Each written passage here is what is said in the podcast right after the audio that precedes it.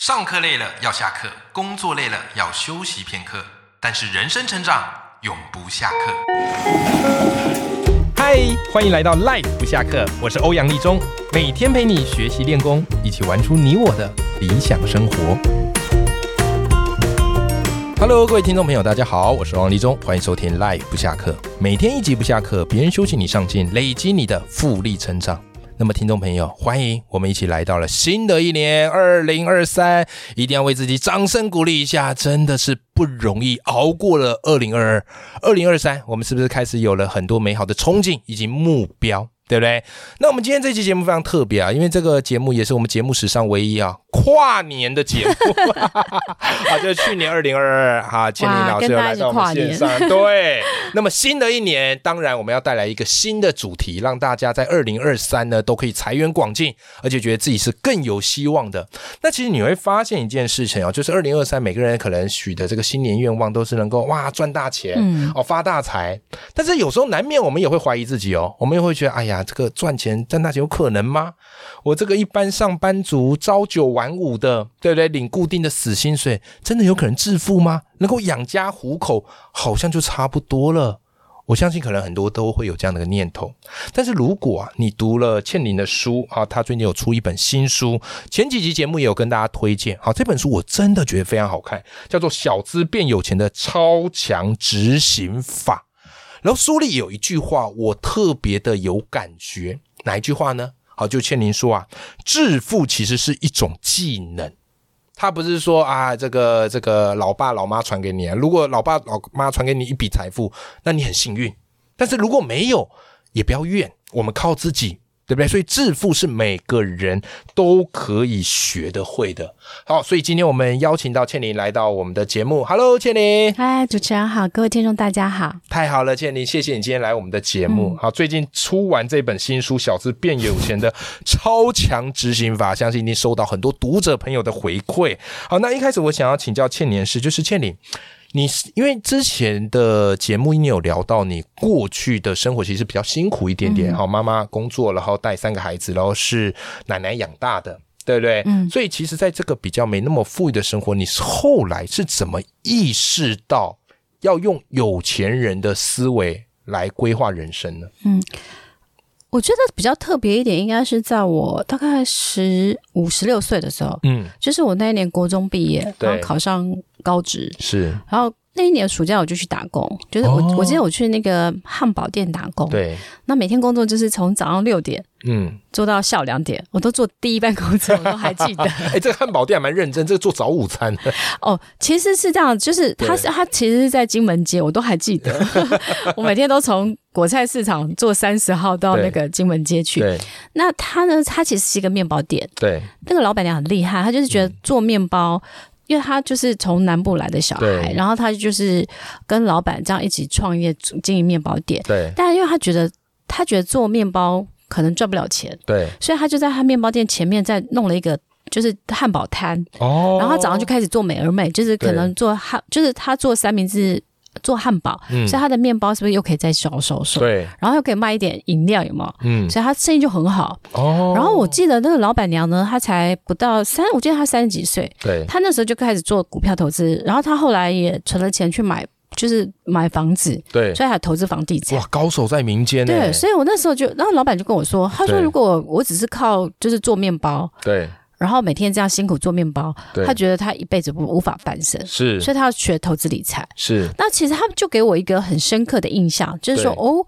人好像只能靠体力跟时间赚钱， 对好像一辈子会做到死。后来没错巴菲特有讲，对对对对但对，其实那个时候我就会觉得说，哦，原来好像学习投资理财，好像有机会可以翻转人生。所以那个是应该是我开始意识到说，哦，学习投资理财好像很重要。对，因对为我会这么问的原因，是因为其实思维这种东西是很难去转变，嗯尤其它又跟我们的这个出身背景对嗯是息息相关的，所以你父母的这个思维好会遗传到你身上，然后你就会想说，哎，要怎么改变？但通常是不太容易的。嗯那其实，在你的书里有特别提到一点，就是其实你发现。啊，或者从很多的经典发现一件事，嗯穷人的思维跟有钱的思维其实不太一样的对。这边可以跟我们听众朋友分享一下，穷人的思维跟有钱人思维，它有什么样地方是不一样的呢？其实我觉得最主要穷人的思维应该是在于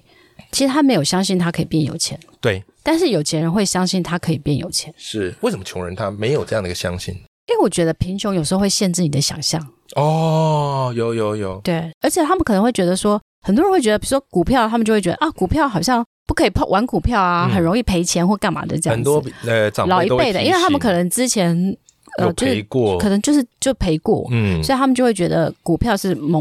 洪水猛兽。没错，然后他们在可能也会觉得说，哦，那我就是他们大家就会觉得说我只能够靠工作赚钱，对然后我存到钱，可能我就去存定存。对我觉得大部分人是这样子的。对对对对，但是有钱他就不会，他就会觉得说我可以变有钱，是那我的人生可以自己掌握，是然后我可以靠就是我可以靠钱去赚钱，对。所以我觉得最大的差别就是在这几点这样哎、。我觉得刚刚这一段，其实听众朋友也可以从中去稍微帮自己归档一下，就是哎、嗯你的思维是属于比较穷人思维，还是比较有钱人思维？这其实并不是贬义是嗯对是或什么的，而是我发现一件事，就是当我们去正视到自己嗯的思维到底是属于穷人思维。或是有钱人的思维，我们才会有一个改变的契机嗯对跟可能。嗯我觉得人越活越大，最怕一件事情就怎么样，就是你的思维已经定型了，嗯已经不可能改变了。嗯好，所以网络上特别有一个词儿叫做什么嘞？叫做中年油腻。嗯就是不要当一个油腻的中年人啊！就是我们的心态哦，永远要保持改变。嗯所以你看啊、我们收听这个节目啊、我特别最喜欢就是怎么样访谈来宾，嗯因为为什么呢？因为从来宾身上，我都发现自己有思维改变的可能性。嗯嗯对不对？所以你跟着我们这样的一个学习哦，你会发现，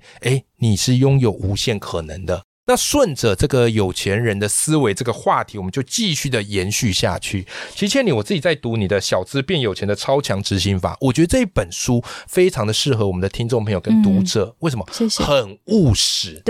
没有非常务实。对，啊而且对不都对可以做得到的。对，没有告诉你说什么，哎呀，你一定要有多少钱呐、然后去投资什么啊，才会大发势力，没有。而是你现在 right now 此刻，你就可以开始去做这样的事情，甚至你在书里还提供了一个非常厉害的，叫做“小资族的致富力黄金公式”，嗯，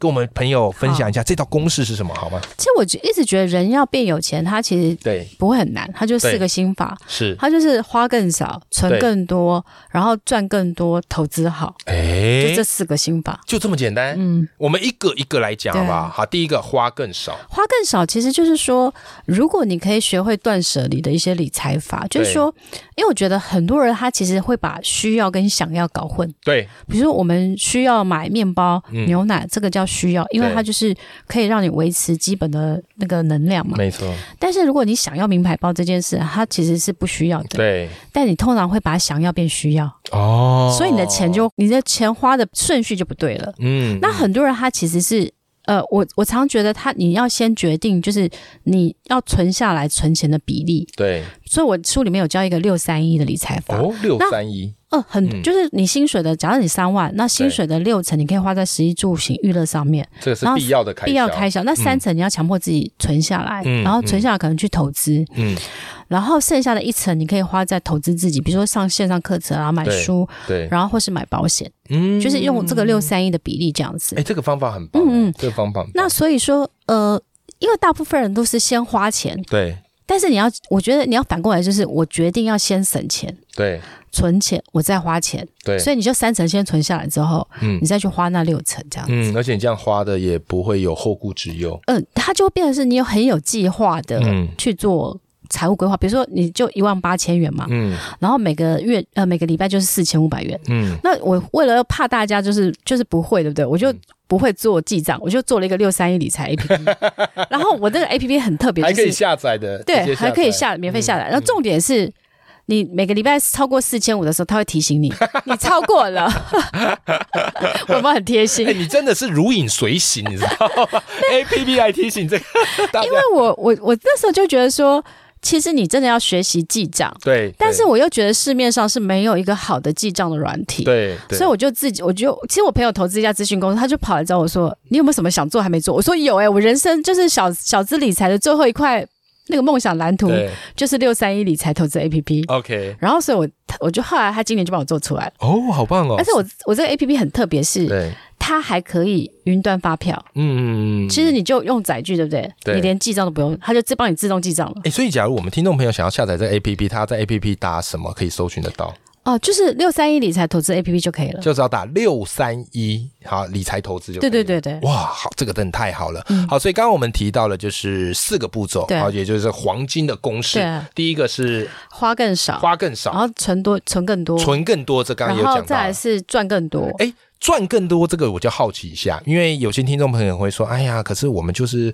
工作就这样啊，啊，这个薪水的幅度也不太会嗯调啊。那倩有没有什么方法可以帮助我们赚更多？啊哦，其实我觉得它其实是分三个层次的。对第一个是你的本业主对业，对，那我觉得本业主业第一个是如何强化你的职场上的竞争力。嗯让你的薪水可以、以不断的往上，对然后薪水往上，其实它几几个方法，一个就是在你原本的公司被提升嘛，嗯被加薪；嗯第二个方法就是你你你转职，对然后你可能跨，比如说，如果你持续的累积在自己的专业上，然后你的客户经验那些可以累积，对，那当然就会有人挖角嘛。哦那挖角它其实挖角一定是薪水变更多，没错福利更好嘛没错没。错对，像比如说我前几天有个朋友，他本来是在一个呃，就是一个财经媒体，他后后来换到了呃中国信托的投信，对，然后他就跟我说福利待遇就变很好了。哦所以你就是你就是持续的累积你的专业，对但是你可以跨到呃，你可以转换到不同的公司去，对，那你的薪水就会增加。嗯，那第当然第二个方法就是斜杠，对，就是说，哎，你是不是可以，比如说，呃，就是比如说我随便举例嗯好了，你可以做部落客，做团妈，哦，然后你有另外的收入收入兼差，对对对对。哦嗯那当然，这两个方法是比较容易。那第三个就是让你的投资就是变更好。对，那所以这个是我们第四个要分享，就是投资好。嗯，这样子对哎、诶你看这个心法是非常的重要啦，所以你不要只觉得说，哎呀，我这个本业薪水就这样。倩玲就很明白的告诉你嘛，要么就是让你成为不可取代，对，要么就是你去开发这个斜杠的多元收入。嗯，只要你愿意去做你想要，其实真的没有所谓的做不到对啦，啊就看我们愿不愿意。好，那再来啊，其实倩玲在你的这个新书里面，你除了跟大家分享一些理财投资的方法，还有一个地方，我觉得是你这本书非常亮眼的，嗯，因为很多的书通常没有提到。叫什么嘞？因为大部分书可能教大家理财，可是你的书特别提到一个概念，叫做理债。对我，们人多多少少会有一些债务嘛，好，比方嗯对信用卡的卡债啊，或是这个房屋，嗯对不对？哈，那这个怎么样可以帮助我们自己聪明理债呢？呃，我我后来为什么把这个理债写上去？是因为我对最我最近遇到很多的粉丝对来问我理债的问题，对然后我突然惊觉说，很多人都有债务问题，对我我举一个例子好了，嗯其实我觉得人人他其实先理债，再理财，再投资， 嗯但大部分就搞把它搞混了。嗯，我举例好了，我我有一个朋友来，有有一个读者写信给我，对，他说，呃，他有欠卡债对二十万，然后他就是原本是用循环利息，不小心变二十万，天啊，但是他又同时他去买了一个美金保险，对然后他又去买股票。对然后我就跟他说，他就问我说：“诶，他的保险再差一年，他就可以就是领回来了，他对他应该怎么办？”就是跟我讲，然后他说他投资要买什么，我跟他说：“宝贝，我说你都不要再做任何事情，嗯你第一件事情先去理债，对，因为我说那个循环利息的利息是十七趴嘛对，最少可能十七趴起跳。我举例好了，嗯嗯嗯那我说你辛辛苦苦去投资赚个三五趴，你还不够那个循环利息钱不够啊填不够啊。”对啊，所以你要先是先先去理债，因对为那个利息比较高。对所以我才发现说，哦，现在年轻人他其实是不不知道说，就是理债那个嗯数字的概念概念，因为他那个复利滚下去，其实他说他原本也是只有欠循环利息两三万而已，嗯你看这样每个月滚滚变二十万哎、对所以我跟他说你要先理债，我说你要先去跟银行去做债务协商，是就是说，哎，这这笔钱我怎么可以 reduce 下来？对那我的偿还你的方式是什么？对就你要跟银行去谈，对然后第一个是你跟他谈哦之后，你第一个是你跟他谈说，哦，我可能用分几期，然后对我可以想办法利息比较低，嗯。那他就不会变循环利息了哎、。其实我觉得你对啊讲这个很有感，因为现代人都用信用卡嘛，对啊那信用卡就是可以分期嘛，对不对？然后大家就觉得很方便，对然后不知不觉就欠一大笔。真的，那像是还信用卡的卡债，这个你有没有什么可以给我们听众朋友建议的？我第一个我是我是觉得是说，呃，信用卡这一件事情，嗯，它当然方便，对，但是我觉得你要你要前面先先思考，就是说，呃，我们有断舍离理财法，对，所以第一个是你应该想办法是，就是我常跟他讲说，断掉你会花钱的一些欲望，对，然后舍弃了那些就是会浪费的一些机会，对，然后远离了诱惑。对，比如说我举例，很多人喜欢去百货公司周年庆，是，他就买很多满额送的保养品，对不对？可能你说对哦，跟你买三千元可以得什么，满五千元跟跟什么。嗯然，后你为了要得那些礼物，对不对？你就不自觉的抓了很多信用卡，是，结果啊你会发现说那些保养品，它可能在家里它都过期了，对，所以你因为贪小便宜而对花更多钱。哇，所以我觉得一第一个是你在做任何消费的时候，也要想清楚这些是我真正需要的吗？嗯，然后还是我想要的？而且现那在这些商对人啊都很聪明，对啊，很会让你觉得，哎呀，我这个不花不买就亏了，真的对不对？就买了之后，你发现哇，卡债付不出来，啊真的。对，所以我一说，第一个是说你根本不可以让你自己有就是。多刷卡的那些冲动，像我自己啊，我自己其实没有办好事多卡，对，因为我朋友像我朋友他们都每次去好事多，你就对啊随、那不是随便一神花卡就是六七千元跑不掉，是因为他的东西都很大，对。然后你对每次都觉得说哦我。我你可能每只要想要买三样东西，结果你去好事多就搬回十几样东西，对然后每次一花一花几缸小朋友就不见了，就对可能七八千就不见了。对所以我乐的音乐是我有购物清单，那我可能就是说我顶多我去全联，然后就按照我的计划单上面我去购买，嗯哦，所以你就不会乱花钱。对，不要那想说多买赚到，对到时候搞不好你根本用不到，那反而真的是亏的。所以我意思是说，因为其实我觉得行销的话术是很厉害的。就我对我之前对去一个呃药妆店，嗯，它有一个黄色小鸭沐浴乳，他说买一送一一九九，我就觉得好开心，就把它搬回家，对不对？嗯对，结果它平常九十 九元。你以为你省钱对不对？没有，其实行销话术很厉害。对，所以我觉得就是你要冷静，不要冲动。对，那所以啊第一个是理债的顺序，就是利息高的你要先优先还，利息高的，所以对像以利息最高的，通常会是信贷啊。信贷，信贷啊，或是地下钱庄是最 高的，最好是不要去地下钱庄地借下贷。钱庄信贷啊，是然后就是呃循环利息、信用卡债对，这个这都算些，利就息是高的。然后这些都利息高的对，那你就优先偿还。哎，这个概念很重要对哈，利息高的你一定要先对对对还对掉，那像比如说房贷跟呃你的学贷，这个对利息算很便宜的，对可能可能都一两趴，对，那你可以慢慢按照正常的流程去还它。是是对是，就是利也息不一高定的要急着把它还呃，完，不用急着，因为你通常学贷跟房贷其实它的利率是很低的，对，所以你就是每一期每一期正常缴就好了。嗯，那如果说你，比如说你可能觉得说你每个月可以存五千嘛，对然后你那些那些什么学贷、什么房贷，我举例好了，假设三千你就把它缴掉，